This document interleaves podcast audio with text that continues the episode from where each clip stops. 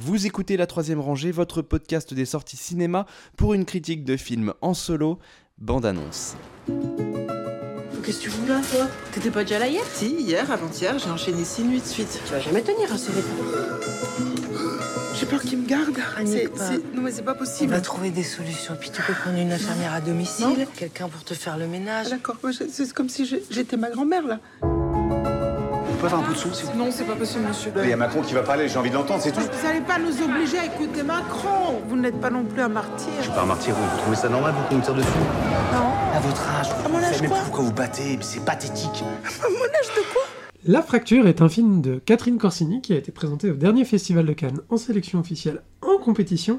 C'est avec Valéria Bruni Tedeschi, Marina Foïs et Pio Marmaille. Je crois que ça se passe dans un hôpital. Lila, est-ce que tu peux nous en dire plus? Tout à fait, ça se passe dans un hôpital. Alors, euh, on- est dans une fenêtre temporelle très précise, puisqu'on est fin euh, 2018, donc euh, pré-Covid, mais euh, en pleine crise des Gilets jaunes.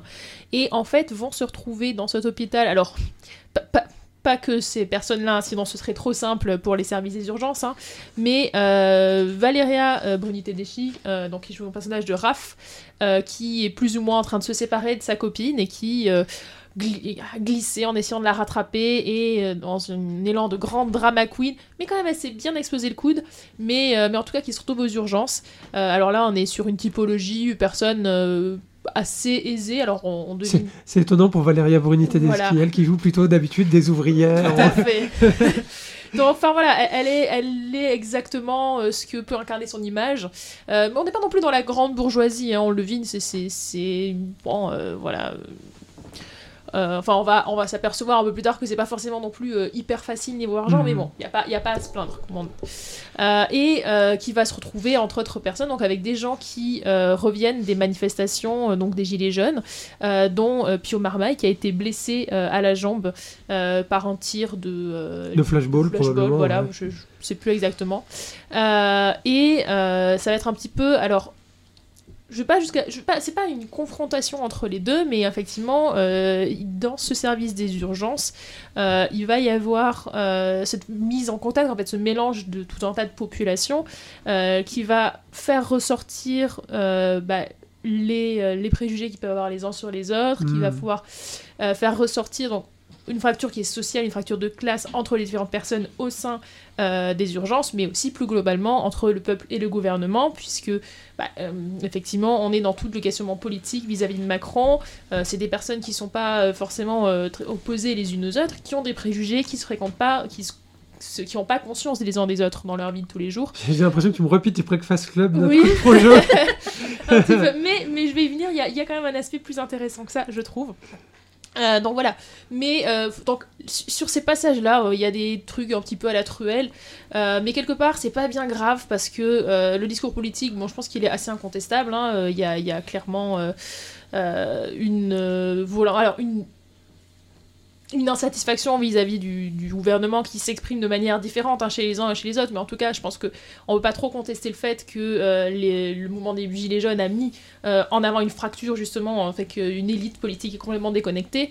Euh, et on n'est pas, enfin voilà, de ce point de vue-là, il n'y a pas une opposition entre les différents personnages, dans le sens où bah, le personnage, enfin Raph et, sa, et sa copine Julie, elles, elles vont pas manifester, mais parce que je pense qu'elles incarnent aussi, enfin en tout cas moi, ce que par exemple je peux être, qui est je vois ça de loin, je partage vaguement l'impression qu'il y a un problème avec le gouvernement, mais voilà, je m'investis pas, etc. Oui, parce que Euh, c'est pas forcément ton corps sociologique euh, de base. Quoi. voilà, et, et en fait, et à, l'opposé, tu vois, tu as le personnage de donc, Yann, le personnage de Pio Marmaille, qui, euh, bah, lui, est, est vraiment dans, dans une situation, on devine qu'il y a une certaine précarité, euh, donc lui, il est routier, euh, pour lui, c'est une catastrophe d'avoir été blessé parce que il pourra pas reprendre son camion le lendemain Mmh. matin, qu'il va se faire virer, enfin voilà, et lui, il veut pas, il veut pas qu'on lui donne des antidouleurs, il veut, il veut juste pouvoir retourner au taf, et euh, disons que la pression sur lui, euh, la pression sur lui est telle que bah, il peut même pas prendre sa propre santé en jeu. Alors que l'autre, bon, elle s'est caché le- coude, elle est dessinatrice, oui, elle, va elle risque de pas pouvoir bosser pendant, pendant euh, des mois, mais, euh, mais c'est,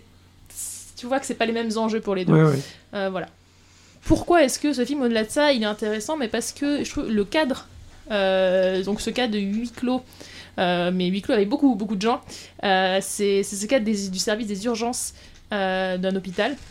Et, euh, et c'est là-dessus que le film va vraiment réussir euh, à à créer une tension, à créer une ambiance, parce que, euh, bon, pour qui a déjà passé euh, une nuit euh, aux urgences, alors moi, j'ai pas connu une nuit aussi agitée que celle-ci, je l'avoue, mais malgré tout, il y a ce sentiment de balancement, c'est pas ce qui va nous arriver, on nous met un endroit, puis on en met un autre, on recroise des gens ici et là, il y a quelqu'un On qui se fait hurle, oublier des a- fois. On se fait oublier, il y a des gens qui hurlent, il y a des gens qui insultent les infirmières, euh, il y a des gens qui sont, bon, euh, perturbés euh, à divers degrés. euh, Mhm. et, et ce sentiment de confusion est vraiment très présent dans le film, me permet vraiment, en fait, petit à petit, au-delà de ces personnages, on commence à, enfin, il y a une- le personnage d'une infirmière qui prend de plus en plus de place au fil de la narration, qui euh, représente aussi bah, ce côté épuisé, exsangue des, des hôpitaux. Je euh, vais, je vais citer le nom de l'actrice parce que je crois que c'est une vraie infirmière, donc je l'ai pas citée dans les têtes d'a- d'affiche. Elle s'appelle Aïssatou Diallo Sagna. C'est ça, qui en fait était donc aide-soignante et qui, bon là, euh, du coup, est sur des tâches un peu plus techniques que ce qu'elle fait d'habitude sur, sur son travail, mais en tout cas, effectivement, c'est vraiment une volonté de, de Catherine Corsini d'avoir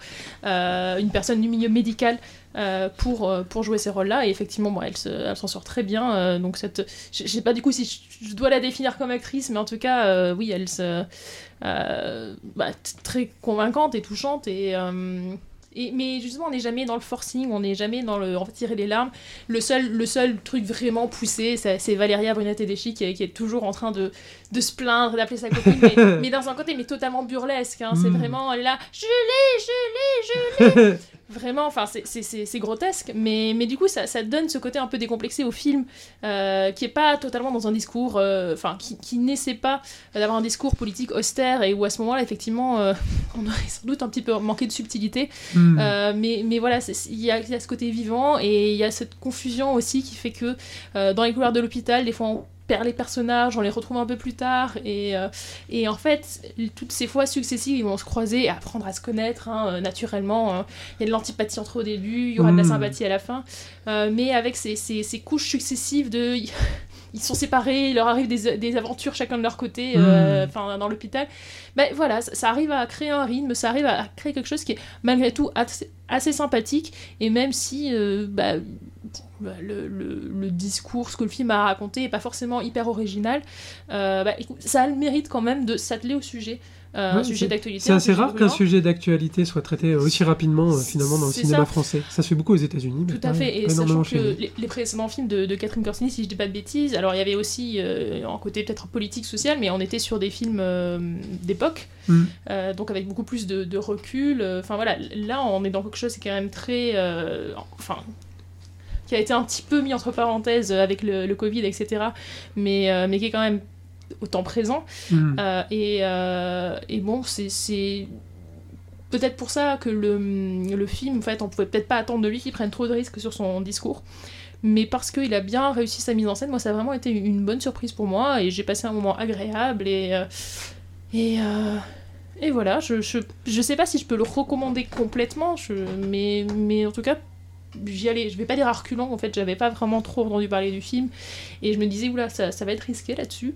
Et finalement, bah, je trouve qu'il s'en sort euh, honorablement. Bah, écoute, moi j'avais un petit peu peur de, de ce côté euh, huis clos, mais en tout cas tu me l'as bien vendu en disant qu'effectivement il y avait des, des- des retournements de situation, une avancée. J'ai l'impression qu'il y a quand même un rythme euh, assez, assez cinématographique. C'est ça. Et puis le côté un peu grotesque hein, euh, qu'il y a Mm. avec. euh, bah, le, Et si en plus il y a des petites de notes d'humour.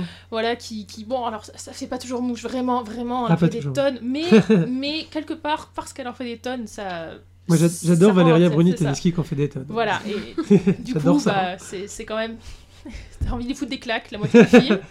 T'as envie de lui dire, mais ta gueule mais, euh, mais, mais du coup, c'est- distrayant. Eh bah, très bien. Merci beaucoup Lila. La troisième rangée, c'est votre podcast bi-hebdomadaire sur les sorties cinéma du moment. Critique, analyse, débat, quiz, coup de cœur, films méconnus et invités de marque. Vous pouvez nous écouter sur iTunes, Castbox, Podcast Addict, SoundCloud, Deezer, Spotify et n'importe quelle application de podcast. Abonnez-vous également à nos comptes Twitter et Facebook pour ne rien rater de nos nouveaux épisodes et de nos annonces. Bonne écoute et bon film.